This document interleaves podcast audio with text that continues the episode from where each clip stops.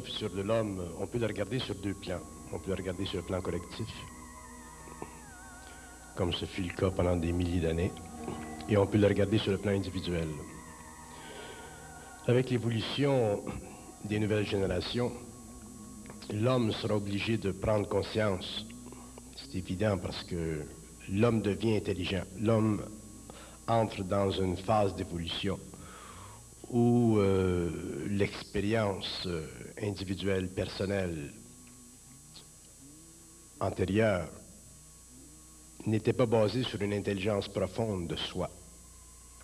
L'homme était un être conditionné, il était très conditionné. L'histoire l'a complètement conditionné. La conscience de la race l'a conditionné.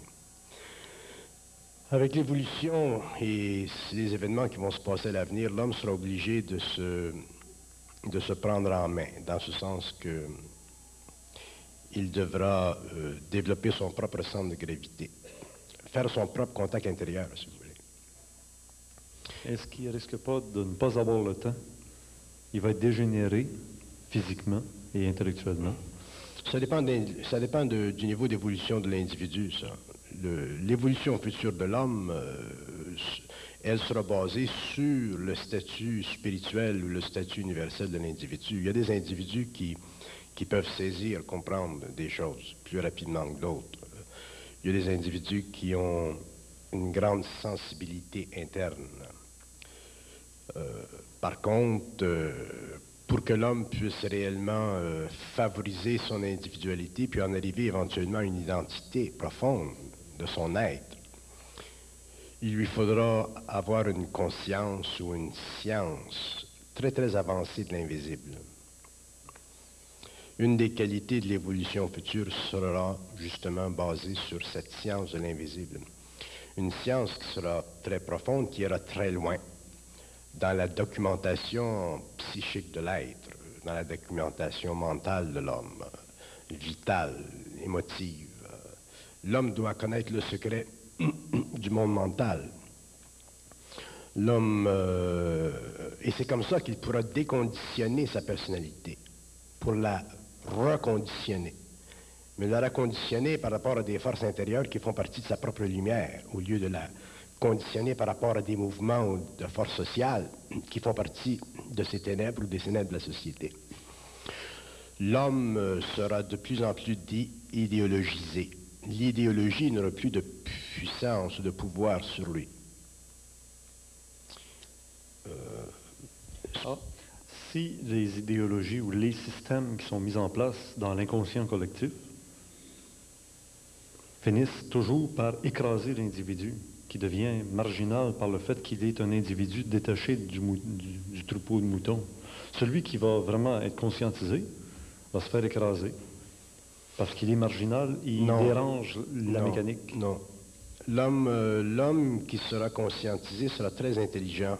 Donc, euh, sa conscience étant une conscience intelligente, euh, lui permettra de comprendre les conditions qui sont extérieures à lui, comme elle lui permettra de comprendre les conditions qui sont intérieures à lui. Donc l'homme, cet homme-là, l'homme conscient, ne sera pas marginal. La marginalité, c'est une, c'est une déformation de la conscience, mais c'est une pulsion puissante de l'âme à travers l'expérience individuelle. La marginalité, ce n'est pas une sécurité pour l'homme.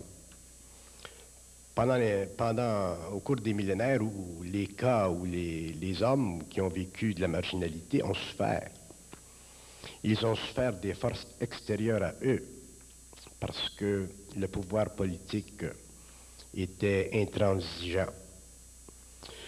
Mais euh, depuis quelques générations et avec l'avenir, le pouvoir politique devient de plus en plus démocratisé, dans ce sens que la conscience sociale même évolue. Les droits de l'homme, la charte des droits de l'homme, et ainsi de suite. Et tout ceci euh, permet à l'individu de s'exprimer. Mais euh, pour les hommes qui auront une grande conscience, euh, ils pourront facilement se,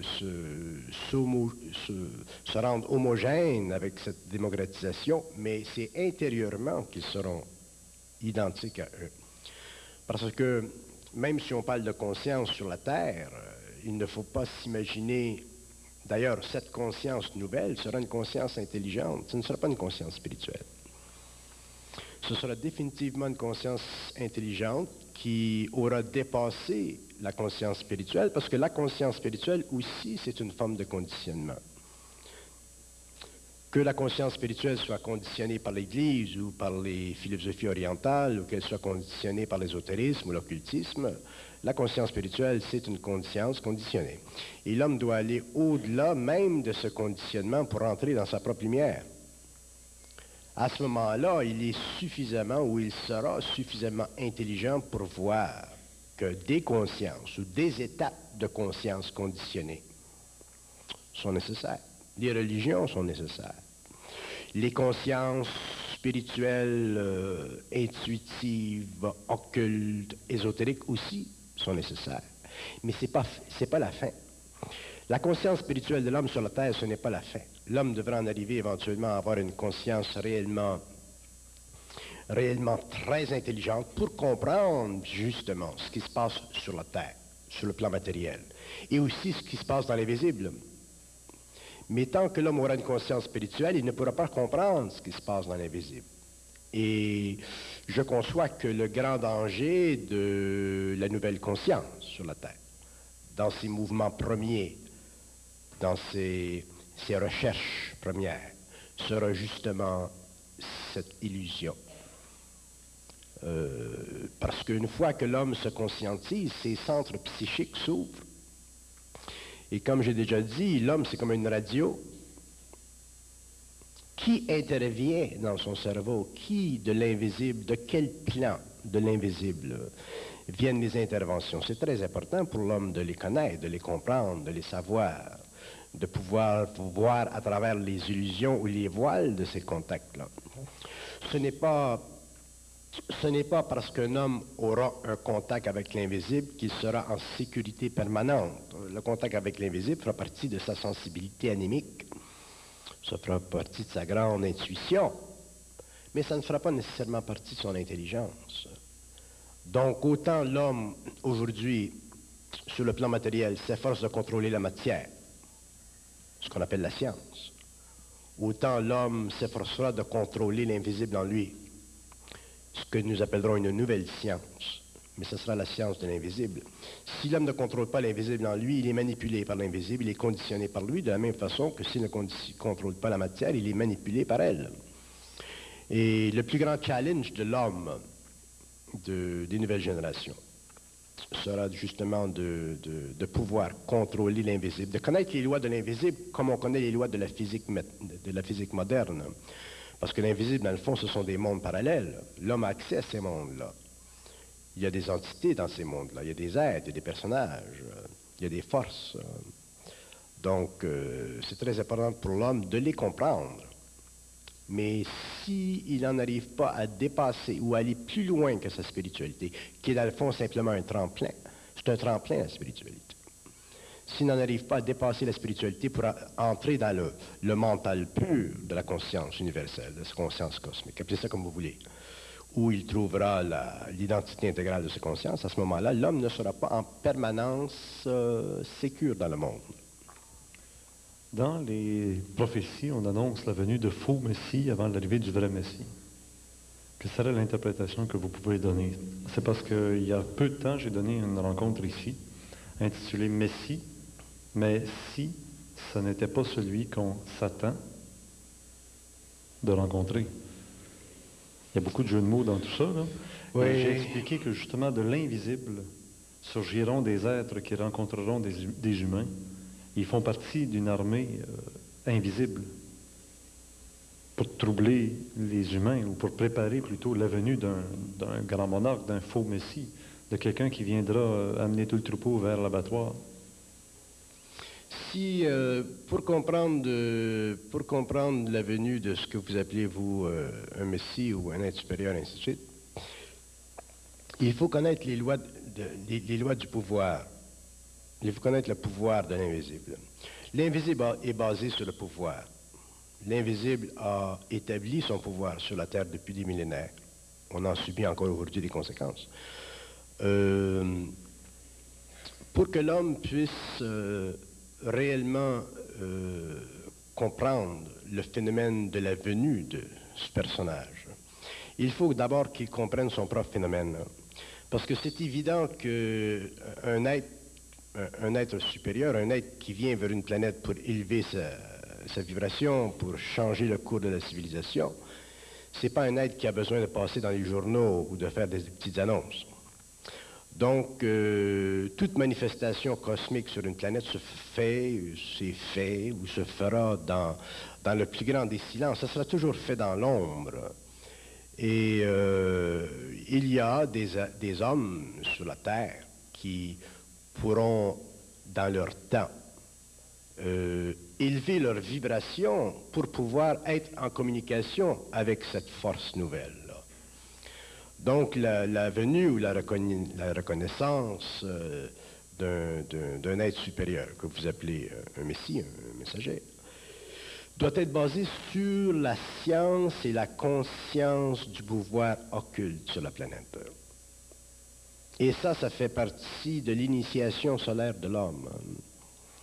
Euh, les gens ou les êtres qui pensent que bon ben ce bonhomme-là va venir comme ça là, euh,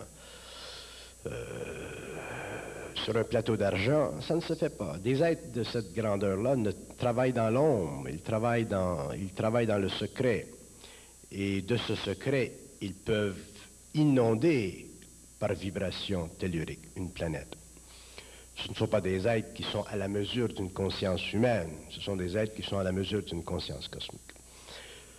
Mais le problème de l'homme face à la venue de, cet être-là, de, ces genres de personnages, est directement relié à la, la confrontation en eux et à la lutte en eux du pouvoir ancestral de la conscience de l'invisible sur l'humanité. Le plus grand problème de l'homme, ce sera de voir à travers, de discerner ce pouvoir qui manipule et qui manipule et qui manipule pour créer quoi? La confusion, euh, l'instabilité, euh, des formes différentes de mensonges. Donc ces, prophètes euh, que, les prophéties mentionnent, ces faux prophètes, ce sont des êtres qui feront certaines choses ou qui ont fait certaines choses, mais qui auront fait certaines choses parce que les hommes, parce que l'humanité, dans son, sa naïveté, son ignorance, sa spiritualité enfantine, ne leur permettra pas de voir le jeu occulte du pouvoir sur la terre. L'homme réalisé ou découvrir dans un temps, dans le temps où ça se manifeste ces personnages, ça va de soi. Il n'y a aucune difficulté. Mais la difficulté est dans le processus de préparation. La difficulté est dans la période qui vient avant. Ces êtres-là viennent, se manifestent dans leur temps. Ils ne se manifestent pas parce que Radio-Canada veut qu'ils se manifestent ou parce que la presse mondiale euh, euh, déclame qu'on a besoin de quelqu'un. Ceci fait simplement partie des grandes intuitions de l'humanité, comme les prophéties font partie des grandes intuitions de l'humanité. Mais euh, le jeu très très serré, et il sera très serré ce jeu, se fera entre l'homme et lui-même. La lutte se fera entre l'homme et lui-même. Donc euh, ce personnage, qu'il vienne dans une forme ou dans une autre, euh, il sera à la mesure de l'homme dans la mesure où l'homme sera à la mesure de l'humain. Regardez le Nazaréen. Le Nazaréen, il est venu, il a fait ses choses, il a été renié, il a été aimé, il y a eu des êtres qui étaient à la mesure de lui-même, donc qui l'ont vu, qui l'ont reconnu, qui ont travaillé avec, d'autres qui, au cours des siècles, ont suivi un peu par vibration spirituelle l'ascendance de sa propre conscience. Mais par contre, dans un même temps, vous avez eu des êtres qui ne l'ont pas vu, ne l'ont pas reconnu, ainsi de suite. Donc c'est normal. Et ce sera la même situation dans l'avenir. Il y aura des hommes sur la terre qui seront suffisamment près d'eux-mêmes pour reconnaître. Si un homme est dans sa lumière, il reconnaîtra la lumière. S'il n'est pas dans sa lumière, il ne verra pas la lumière. Donc la réponse à cette question qui vient de, tous les coins, parce que les gens se pressent aujourd'hui, ou s'empressent, ou s'inquiètent, euh, ou cherchent. Euh, ce qui est très normal psychologiquement. mais cosmiquement, ça fait partie de toute la trame euh, secrète des grands événements qui doivent euh, donner à l'humanité une nouvelle vibration. Pourquoi vous dites euh, secrète Secrète dans ce sens que ce qui est voilé à l'homme, ce qui est voilé à l'homme, à la masse en général, ça devient pour elle un secret. Le secret, il existe dans la mesure où on a des voiles. Dans la mesure où on n'a plus de voile, il n'y a plus de secret. Donc le secret, il est toujours proportionnel à la naïveté ou à l'ignorance ou à la forme quelconque d'impuissance mentale de l'homme. Ça le secret. Je ne vois pas que des êtres, je ne vois pas que des êtres euh, créent le secret pour le secret, mais je vois que des êtres euh, inappropriés à pouvoir recevoir le secret puissent faire quoi que ce soit avec le secret révélé. Nous savons très bien que l'humanité dans son ensemble, sur un plan psychologique à l'échelle mondiale, a un taux, un quotient intellectuel extrêmement bas. Il s'agit simplement de voyager dans le monde et de visiter les différentes nations, les différents pays pour voir jusqu'à quel point l'homme est très très loin de la réalité occulte cosmique euh, des avatars. Donc, si l'homme n'est pas capable, à cause de son état d'émotion, à cause de son incapacité de transmuter ses corps subtils, d'en arriver à une identité suffisamment intégrale pour être dans sa propre lumière, Comment voulez-vous que des êtres qui sont d'une telle grandeur puissent arriver dans le monde euh, en se présentant dans le monde comme un politicien peut se présenter dans le monde Ces êtres ont d'autres moyens, d'autres façons, d'autres plans d'énergie avec lesquels travailler pour en même temps subtiliser leur présence et en même temps faire leur présence euh, ou rendre leur présence euh, matérielle ou éthérico-matérielle sur, sur le plan de notre planète. Il ne faut pas être naïf, vous savez. Il ne faut pas être naïf. Euh, les hommes qui ont fait une recherche spirituelle dans la vie euh, au cours des siècles, au XXe siècle, maintenant, les hommes qui ont fait une recherche spirituelle ont découvert au cours d'un certain nombre d'années, 10 ans, 15 ans, 20 ans, 30 ans, que les illusions spirituelles ou que les préconceptions spirituelles qu'ils avaient dans la jeunesse de leur recherche au cours des années, se sont lentement transformés, ils se sont rassis, rassis, rassis. Et sur le plan cosmique, c'est la même chose. L'homme qui aujourd'hui se rapproche de certains grands événements euh, va découvrir forcément par la force des choses et des lois de la vie qu'il doit être rassis.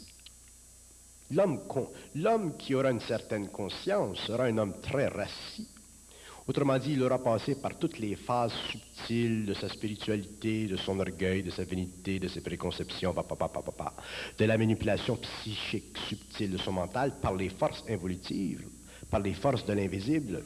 Mais ces forces-là sont toujours actives. Pardon? Ces forces involutives ah, sont toujours actives. Elles sont actives. Et d'ailleurs, elles sont encore plus actives maintenant. Et plus on se rapproche du temps où cet homme ou cet être ou cette force vient dans le monde, plus ces forces seront grandes parce qu'elles ont un calendrier. Hein.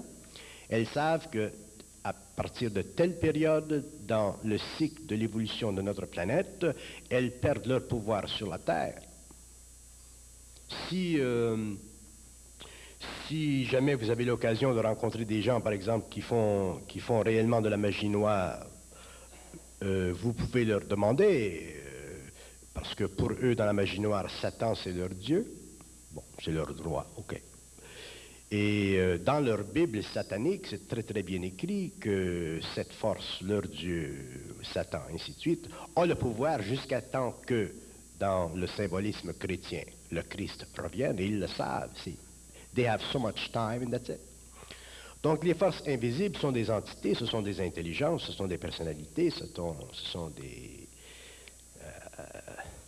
c'est une réalité tellement profonde qui sous-tend la totalité de la conscience à tous les niveaux, dans tous les cosmos.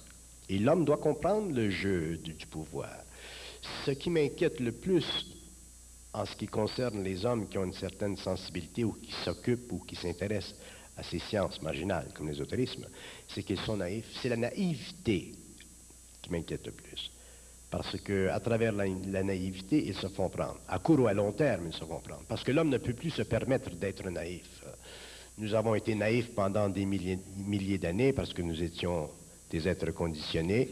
Nous n'étions pas arrivés à un stage d'évolution où nous pouvions ajuster notre propre mental à notre propre lumière. Donc nous n'avions pas le pouvoir de voir à travers la forme du mental.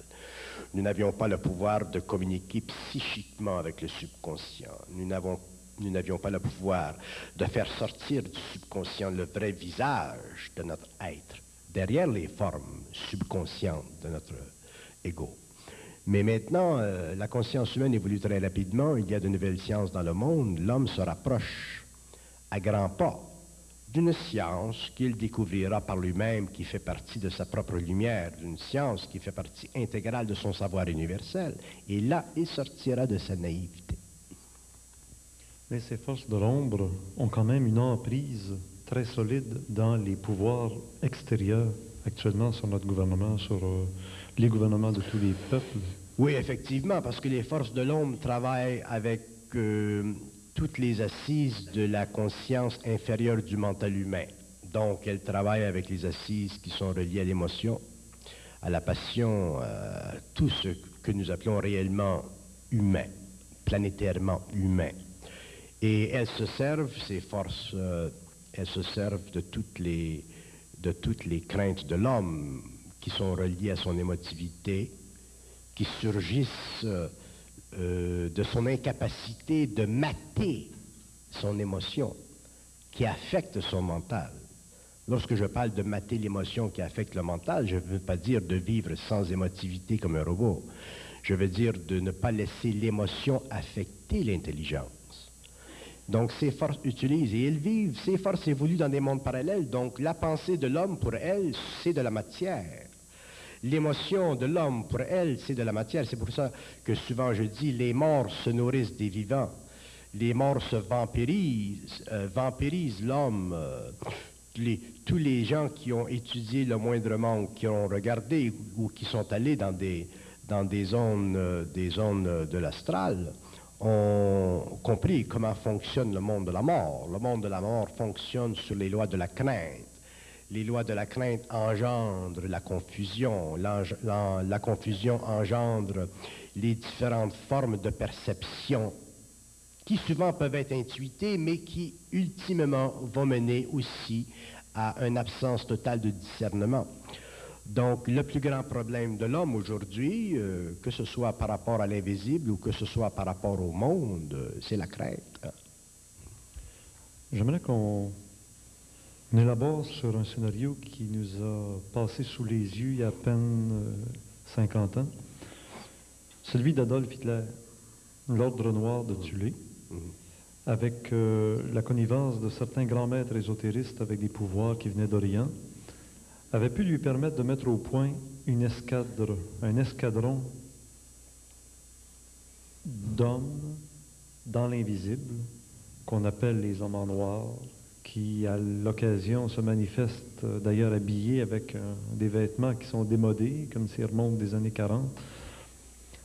Lorsqu'il y a des gens qui disent avoir eu des rapports avec le phénomène extraterrestre. Alors, ça, c'était juste pour faire une petite introduction à tout le dossier que j'aimerais qu'on soulève ensemble, étant donné que ces hommes en noir existent toujours, étant donné que le nazisme existe toujours, étant donné que Hitler pouvait se prétendre être le Messie attendu par tous les peuples, puisqu'il voulait anéantir les Juifs et il serait resté le seul Juif.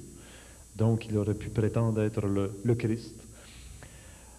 Son jeu n'est pas terminé, puisqu'il avait mis au point dans des centrales neuroniques des êtres capables par des pouvoirs psy d'agir à distance, soit par dédoublement ou par dématérialisation, et ils sont toujours actifs. Les forces, euh, les forces avec lesquelles Hitler a traité d'une façon inconsciente et très naïve, c'était des forces noires. Effectivement, euh, Hitler a fait un pacte avec ces forces et c'est de ce pacte qu'il a tiré un grand pouvoir temporaire en Allemagne. Euh, quand je reviens ou quand je parle, par exemple, de la reconnaissance de l'humanité d'un homme par rapport à un être, et que je dis que le grand danger et que le plus grand des dangers de l'humanité par rapport à ces êtres étranges qui viennent, c'est la naïveté. Ça dit tout parce que si Hitler avait connu et compris les lois occultes de l'invisible, ce qui n'était pas le cas avant 69, il ne, euh, il n'aurait pas vécu l'expérience de la même façon.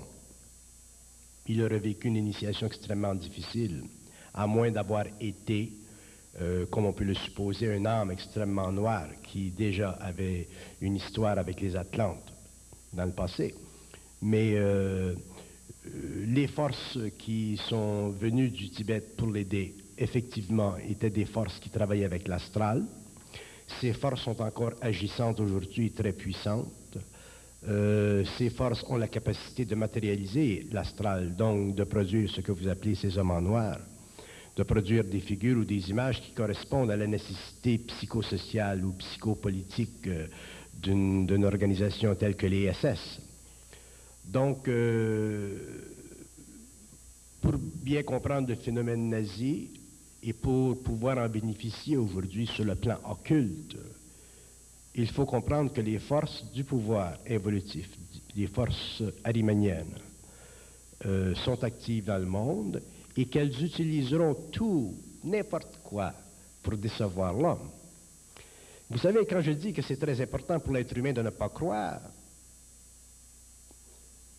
si l'Allemagne n'avait pas cru Hitler, si l'Allemagne avait simplement su Hitler, comme Rudolf Steiner savait Hitler, l'Allemagne n'aurait pas suivi Hitler.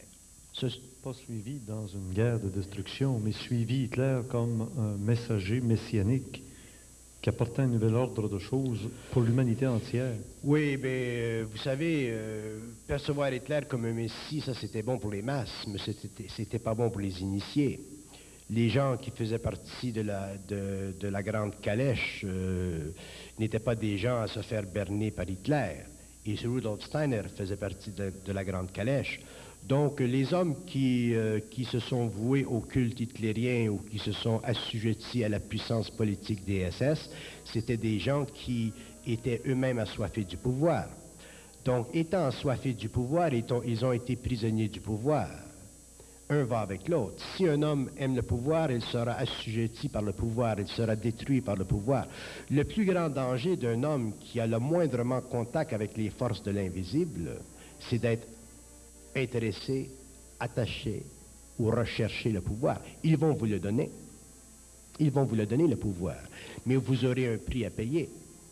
Il y a aujourd'hui en Haïti des hommes, il y a deux types d'hommes en Haïti. Il y a des Ougans blancs et il y a des Ougans noirs. Les Ougans blancs sont un peu équivalents à nos mystiques spirituels de l'Orient. De grands hommes, de bons hommes.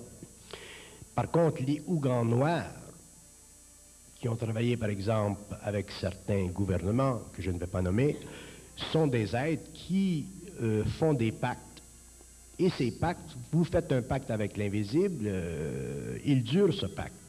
Et l'invisible, ce sont des mondes, donc ils ont une psychologie, ils ont une démagogie.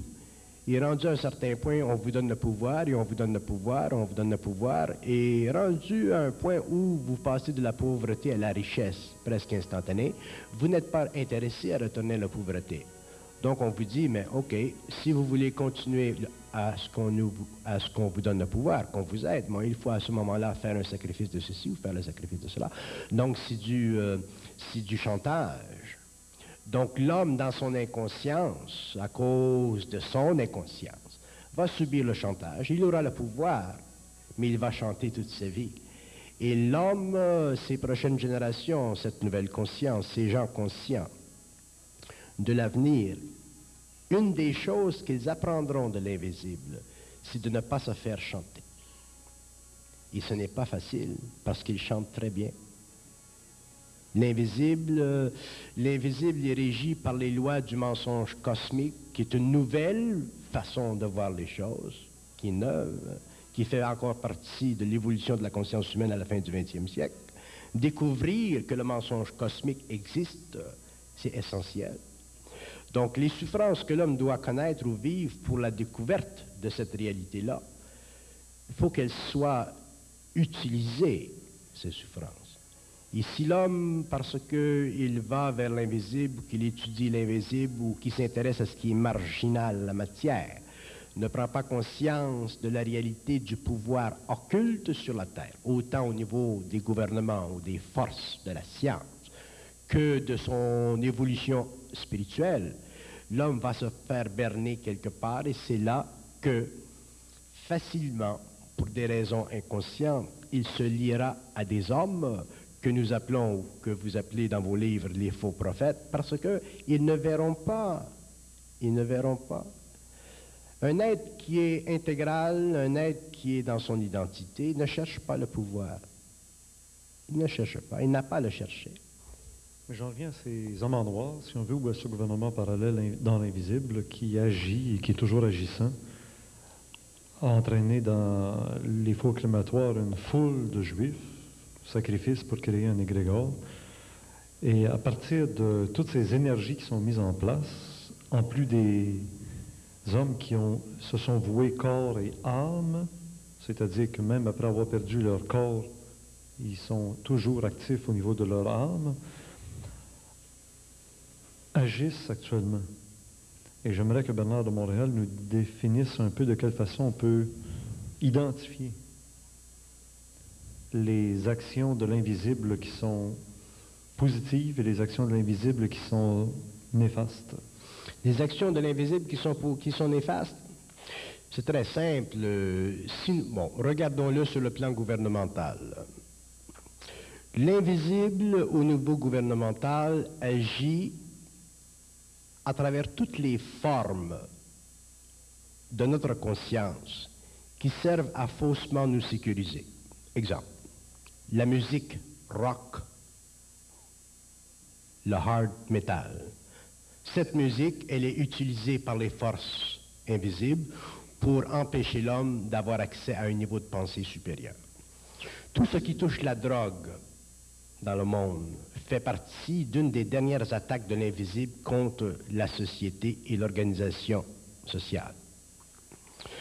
L'invisible travaille aussi avec ou à travers une, organisation euh, que je ne peux pas nommer présentement, mais une organisation qui, pour les gens qui ont, ont, lu les journaux, ainsi de suite, ou qui ont lu le cas Kennedy, ainsi de suite, une organisation qui est extrêmement puissante dans le monde et qui et qui véhicule son pouvoir à travers le meurtre facile, parce que tuer, c'est l'ultime euh, défense contre l'opposition. Sur le plan politique, sur le plan idéologique, l'invisible utilise des formes de pensée qui ont suffisamment de, de, de coloration pour empêcher que l'homme manifeste son individualité. Exemple, par exemple, le, le communisme international est une force politique utilisée par l'invisible contre l'homme, parce que c'est une idéologie qui est anti-esprit. Mais l'homme a beaucoup d'esprit en réserve. Donc maintenant, il y a des transformations en Russie et en Chine. Vous ne pouvez pas tuer à long terme l'individualité. L'homme se rebelle, sa lumière vient avec l'aide occidentale, ainsi de suite. Vous avez des pays où cette emprise est encore beaucoup plus puissante, beaucoup plus décadente, comme en Roumanie. Roumanie. Donc, euh, l'invisible utilise tout ce qui fascine l'homme. Le capitalisme occidental à gros tout ce qui peut emprisonner l'être dans une forme de pensée ou dans un mouvement social qui va éteindre en lui sa conscience. L'invisible va travailler au niveau de la science en développant ou en mettant dans la tête de certains scientifiques brillants des idées qui éventuellement vont mettre en danger la planète, comme au niveau de la pollution, des choses comme ça. Donc, au niveau de l'invisible, tout ce qui retarde l'évolution de la conscience sur la Terre, c'est bon. Tout. Donc l'homme, lui, bon, on va prendre un, cas intéressant. Regardez par exemple, euh, il y a quelques années, lorsque le mouvement antinucléaire était très fort en, en Europe. Qu'on dise, ah, le mouvement antinucléaire, c'est très bien. Oui, effectivement, c'est très bien. Mais si les gens qui font de la politisation à ce niveau-là ne sont pas conscients des forces agissantes dans le monde, est-ce qu'ils font de l'antinucléarisation pour le bien-être de l'humanité? Ou est-ce qu'ils sont manipulés par des agents provocateurs qui viennent de l'Union soviétique, qui ont avantage à forcer l'OTAN à se dénucléariser pour que l'OTAN, à court ou à long terme, soit plus faible devant une position politique renversée. Vous savez que la politique, c'est un pendule. Les gens disent, ah, ça va bien dans le monde, ça va bien maintenant, il y a de l'espoir. Mais ensuite, quelque chose se produit et là, ça va mal.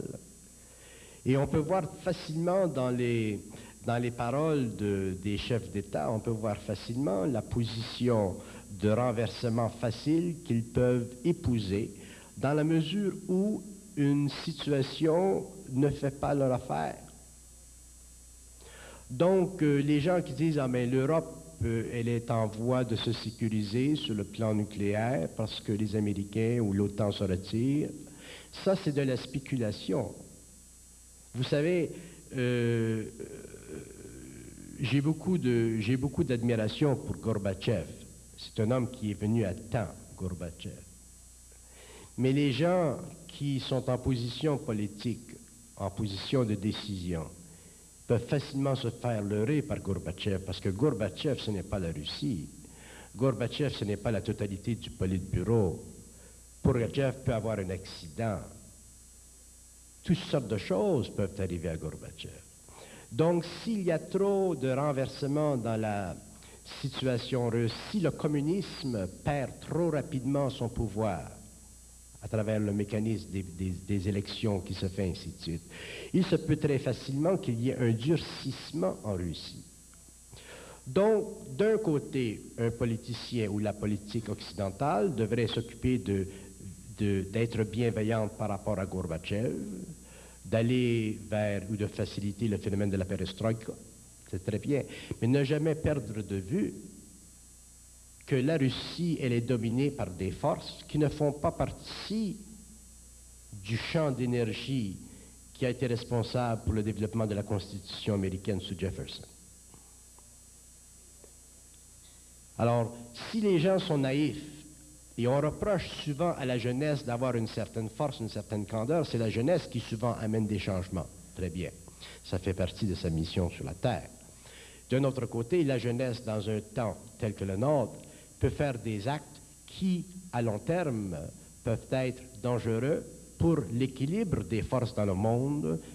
Si ceux qui mènent ces jeunes, si ceux qui euh, euh, s'occupent de placer une certaine volonté politique dans un créneau qui n'est pas réellement parfaitement libre de la naïveté politique.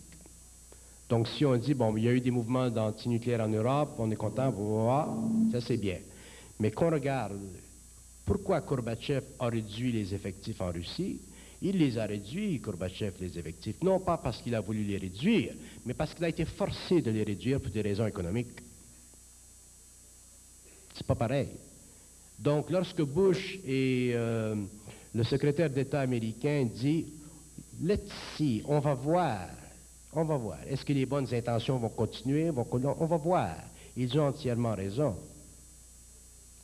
Donc, euh, on revient à quoi? On revient encore au problème de la naïveté. Je soulève un aspect de votre discours. Quand vous avez dit, derrière la Russie, ce n'étaient pas les mêmes forces occultes agissant que celles qui ont agi lors de la déclaration d'indépendance américaine. Il y a deux clans. Il y a deux clans. Les forces qui, euh, euh, sous-tendent la Russie sont centrées pour la plupart dans la constellation d'Orion. Et les forces qui sous-tendent la puissance américaine sont, euh, euh, situées dans Andromède. Donc ce sont deux mondes qui sont totalement opposés les uns aux autres. Ce sont des mondes qui ont une très très longue histoire d'opposition. D'ailleurs, ce sont les forces orioniques qui, euh, qui, ont créé sur la Terre le premier pouvoir astral de l'homme, celui de vivre sa sexualité. Par contre, ce sont les forces de l'Andromède qui ont créé, qui ont les premières permis que l'homme sur la Terre puisse commencer à penser.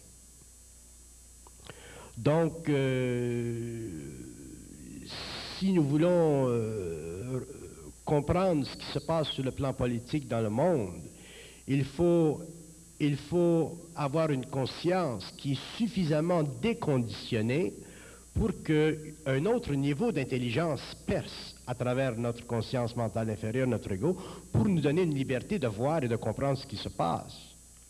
Sinon, nous sommes, euh, nous sommes, euh, nous, sommes forcés de vivre une polarisation. J'ai remarqué une chose qui me fatigue souvent et toujours d'ailleurs. Quand je vais en voyage, je rencontre beaucoup de Français. Et les Français, pour une raison qui est d'ordre culturel, effectivement, euh, ont toujours tendance à critiquer les Américains. Les Américains n'ont pas de culture, les Américains c'est ci, les Américains c'est ça. Et avant, je laissais passer, maintenant, je ne peux plus laisser passer. Ah, des Russes, ils vont dire toutes sortes de choses, toutes sortes de bonnes choses. Ils vont partir de, parler de la perestroïka, ils vont parler du ballet russe, Ils ont un blind spot, c'est la culture. Et je suis obligé de leur dire, écoutez, euh, euh, c'est l'Amérique, d'ailleurs, qui vous a sorti la Deuxième Guerre mondiale avec la Russie. C'est l'Amérique qui vous a amené le plan Marshall. C'est l'Amérique qui a redonné au Japon son statut économique. C'est l'Amérique qui a permis de redonner à l'Allemagne de l'Ouest sa puissance. C'est l'Amérique qui a fait l'ouverture pour, pour euh, euh, ralentir le mouvement de la nucléarisation. C'est l'Amérique qui a fait les mouvements des droits humanitaires. Autrement dit, c'est l'Amérique, c'est l'Amérique, c'est l'Amérique, c'est l'Amérique, c'est l'Amérique. C'est tellement l'Amérique que ça les fatigue. Donc, j'ai dit, un jour, il va falloir qu'en bon français, vous soyez capable de prendre conscience qu'effectivement, il n'y a pas autant de culture en Amérique sur le plan historique, parce que l'Amérique n'a pas le même passé, c'est comme au Canada. Nous sommes des pays qui ont été conquis ou construits depuis 200 ans, 300 ans, alors que vous avez 1000 ans d'existence.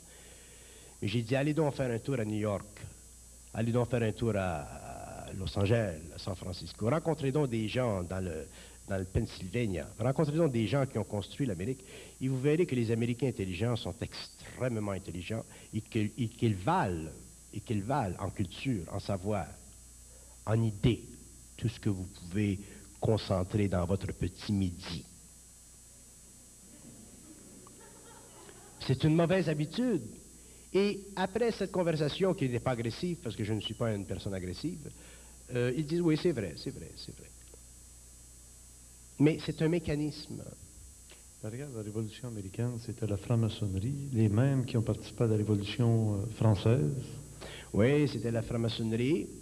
Mais il y avait plus que la franc-maçonnerie. Les Américains, les, chefs de la Révolution américaine, c'était des initiés. Et c'était des initiés qui avaient une conscience, euh, qui avaient une conscience sociale fondée sur le, besoin de briser le partnership avec l'Europe afin de pouvoir créer une nouvelle forme de gouvernement basée sur une expérience nouvelle des masses qui sortaient de l'Europe ou des autres pays sous le joug ou à cause du joug des politiques de puissance monarchique. Donc, euh, effectivement, c'était des êtres qui appartenaient à la franc-maçonnerie, parce que la franc-maçonnerie, essentiellement, représente les grandes valeurs chrétiennes. La franc-maçonnerie, essentiellement, représente l'esprit de la lumière. La franc-maçonnerie, dans un sens, essentiellement, devrait être capable sur notre planète de créer des conditions d'évolution libres de son besoin du pouvoir politique. Le problème avec la, franc-maçonnerie, ce n'est pas ses idéaux. Ses idéaux sont bien, sont grands, ils sont respectables. Mais il y a des couches, il y a des sphères, il y a des lieux, il y a des pays où la franc-maçonnerie utilise le pouvoir et il y a des francs-maçonneries, des loges, des groupements qui ont utilisé le pouvoir à un tel point qu'ils sont devenus depuis quelques années une, euh, euh, une représentation extrêmement graphique de l'abus de pouvoir.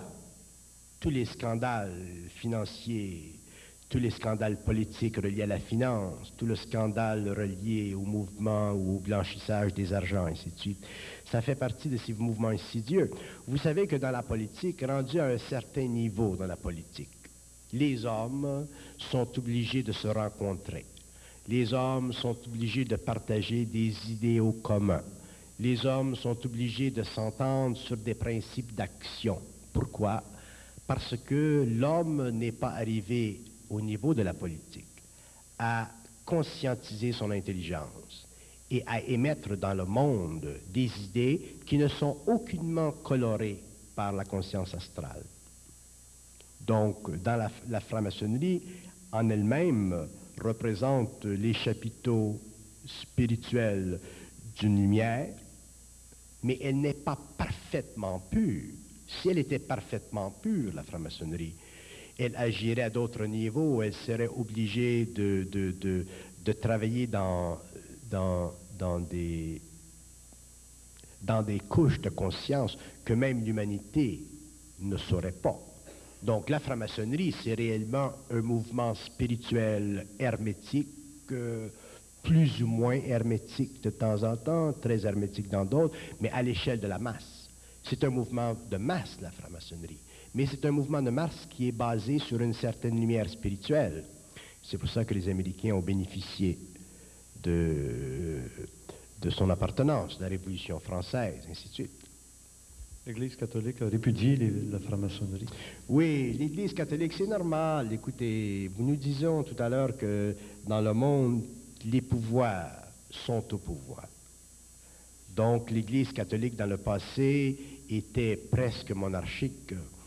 L'Église catholique avait le pouvoir, elle avait un grand pouvoir temporel. La, la franc-maçonnerie euh, ne pouvait pas facilement cohabiter avec elle parce qu'elle aurait facilement pu euh, détraquer les choses. Regardez De Gaulle. De Gaulle ne voulait pas de société secrète en Europe.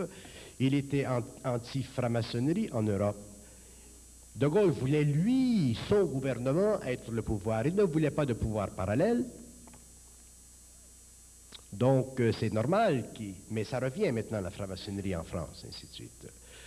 Donc, euh, à partir du moment où un gouvernement ou un pouvoir quelconque euh, sévit contre un autre pouvoir, mais ça fait partie du besoin des pouvoirs de monopoliser leur étendue, leur puissance. Dans le cas de l'Église catholique, c'était une puissance spirituelle, donc dans un sens, c'était une bonne puissance. Mais d'un autre côté, c'était une puissance aussi qui a été responsable pour ralentir l'évolution de la conscience mentale de l'homme, bien que sur le plan émotionnel de l'humanité, elle a fait de très grandes choses. Ça dépend comment on regarde. Au-delà de la franc-maçonnerie, il y a aussi d'autres ordres occultes. On Hmm. parle des Illuminati. Oui, oui, oui. Il y a, il y a, il y a, il y a beaucoup de sociétés secrètes dans le monde. Euh, Ce sont, ces sociétés secrètes, ce sont des hommes qui jouent au pouvoir, qui jouent. euh, à partir du moment où un homme fonde une société secrète, il joue le pouvoir. Donc, dans un sens, si on va très très loin dans la compréhension des lois des sociétés secrètes, si on va très loin et qu'on regarde là dans les, plans subtils de l'astral spirituel, on peut facilement dire que là où il y a une société secrète, il y a une tendance quelconque à prendre possession de l'humanité, un niveau quelconque. L'homme n'a pas, l'homme peut être secret, l'homme peut s'empêcher de dire des choses, l'homme peut réellement contrôler son énergie, ainsi de suite. Mais de là à former des sociétés secrètes, si nous formons des sociétés secrètes pour des raisons stratégiques, stratégico-politiques, stratégico-religieuses, spirituelles, ça fait partie de l'expérience de l'âme. Il y a des très bonnes raisons pourquoi il y a eu des sociétés secrètes, souvent pour aller contre des pouvoirs qui allaient contre le bien de l'humanité. Les francs-maçons, c'est un exemple. Donc, euh, un peu même la mafia. La mafia, au début, elle a fait de très grandes choses au 15, 16, 17e siècle. Bon. Donc, mais est-ce que l'homme, est-ce que les sociétés secrètes sont capables de soutenir, de supporter leur pouvoir de façon permanente pendant des siècles? Et là la question. Et ma réponse, c'est non. Que l'homme au début, que l'homme ou que des hommes dans une convention au début créent une société secrète parce qu'ils ont certains idéaux, ça va. Ils voient quelque chose, ils sont obligés d'agir en secret parce qu'il y a une, oligarchie autour d'eux qui les empêche. Mais une fois que cette société secrète devient puissante, elle-même s'abreuve du besoin d'être puissante. Et à partir du moment où une société secrète cherche la puissance et qu'elle n'est pas capable d'elle-même de s'éliminer après avoir pris conscience qu'elle a fini son rôle, elle se fait astraliser. Donc on peut dire que les sociétés secrètes, dans leurs mouvements originaux, sont d'ordre spirituel, du haut astral, et avec les temps, les siècles, la vibration descend, tombe, tombe, et éventuellement ces sociétés sont, sont manipulées par des forces astrales inférieures, et éventuellement on a des scandales comme on a eu dernièrement. Vous savez, le pouvoir supporter le pouvoir sans astraliser le pouvoir, ça ne se fait pas par un être humain qui n'est pas conscient. Il faut qu'il y ait suffisamment de transparence dans l'ego pour laisser passer, laisser aller, dissoudre. Ça prend beaucoup de conscience dans l'ego. Et l'homme aura cette conscience. Il sera secret, il aura des pouvoirs, ce fera partie de sa lumière, de sa conscience. Mais ce seront des pouvoirs qui ne seront plus de l'ordre des pouvoirs anciens. Ça fera partie de sa nature, ce sera une seconde nature. Je reviens avec euh, Andromède et Orion. Est-ce qu'on parle des extraterrestres? Parce qu'on sait qu'il y a des communications d'Orion qui arrivent en Suisse. Moi, je vais vous dire une chose. Votre, votre entendement, votre conception ou votre... Euh, euh, concernant le phénomène extraterrestre, ça m'a toujours fasciné parce que euh, euh, il y a des êtres dans le cosmos qui ont différents niveaux vibratoires. Il y a des êtres qui ont une capacité de matérialiser leur corps. Il y a des êtres qui n'ont pas cette capacité. Il y a des êtres qui n'ont pas de corps. Donc, qu'est-ce que ça veut dire, ce fameux terme extraterrestre? Pour moi, ça ne veut pas dire grand-chose. Pour la simple raison qu'un extraterrestre, dans le contexte de votre vocabulaire ou de votre conception, c'est un être qui, dépendant de son origine, a le pouvoir de se manifester, d'instruire, d'envahir, de détruire, pour le besoin de sa propre gouverne, de son, sa propre organisation, de son propre gouvernement, à court ou à long terme. Les extraterrestres, les intelligences qui viennent d'ailleurs, doivent protéger la, séclusion euh, de leurs oasis cosmiques. Parce que nous, sur notre planète, nous avons des sciences qui sont extrêmement enfantines, extrêmement bénignes, bien qu'elles soient radioactives.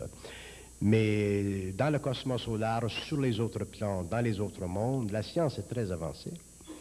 Et ces êtres-là ont des sciences qui sont, ont des technologies immatérielles. Donc, ayant des technologies immatérielles qu'ils peuvent matérialiser, à quel niveau se situe la définition spirituelle, mécaniste ou psychique du terme extraterrestre? Est-ce qu'un extraterrestre est un être spirituel? Est-ce que c'est un être mécaniste? Est-ce que c'est un être biologique? Est-ce que c'est un être psychique? Qu'est-ce que c'est?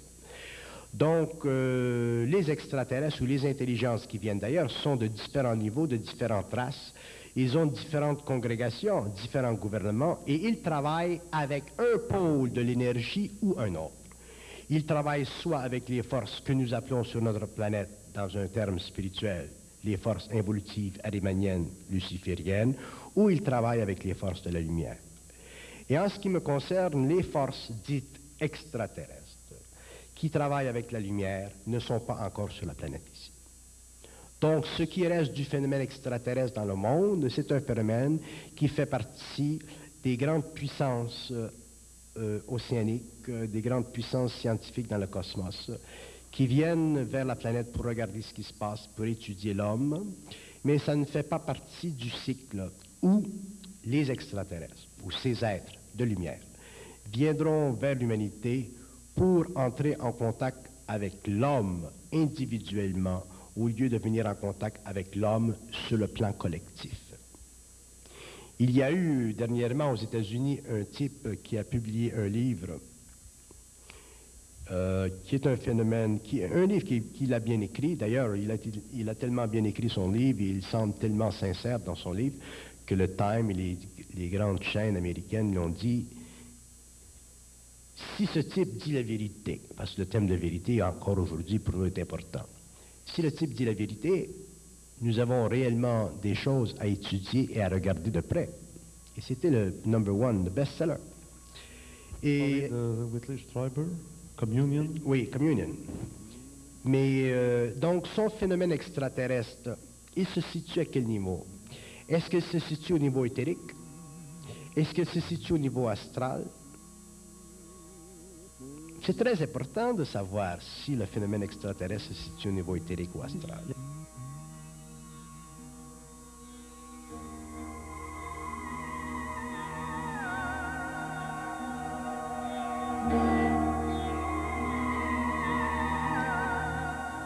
Nous, venons de rencontrer M. Bernard de Montréal à l'émission Ésotérisme expérimental, cette version pour la saison d'été 1993.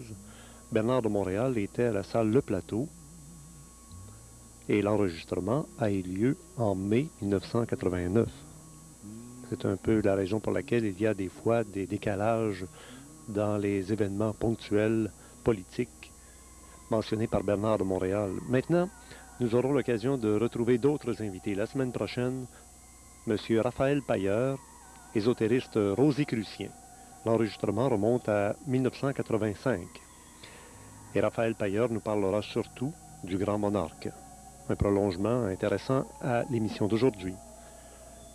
Par après, nous aurons l'occasion de rencontrer un spécialiste en chirologie, les signes de la main et connaître son destin, avec M.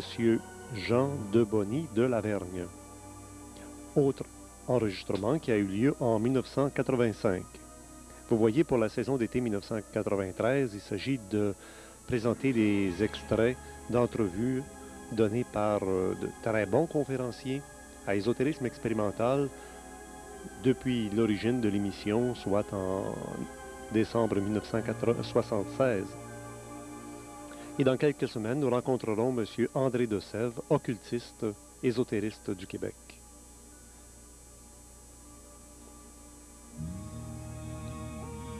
Si vous avez des commentaires à passer sur l'émission d'aujourd'hui ou sur toute la série, vous pouvez toujours nous écrire à Ésotérisme Expérimental, casse postale 187 Belleuil, J3G 5S9 et dans la région métropolitaine de 514 à 467 5606, vous pouvez entendre un message ésotérique.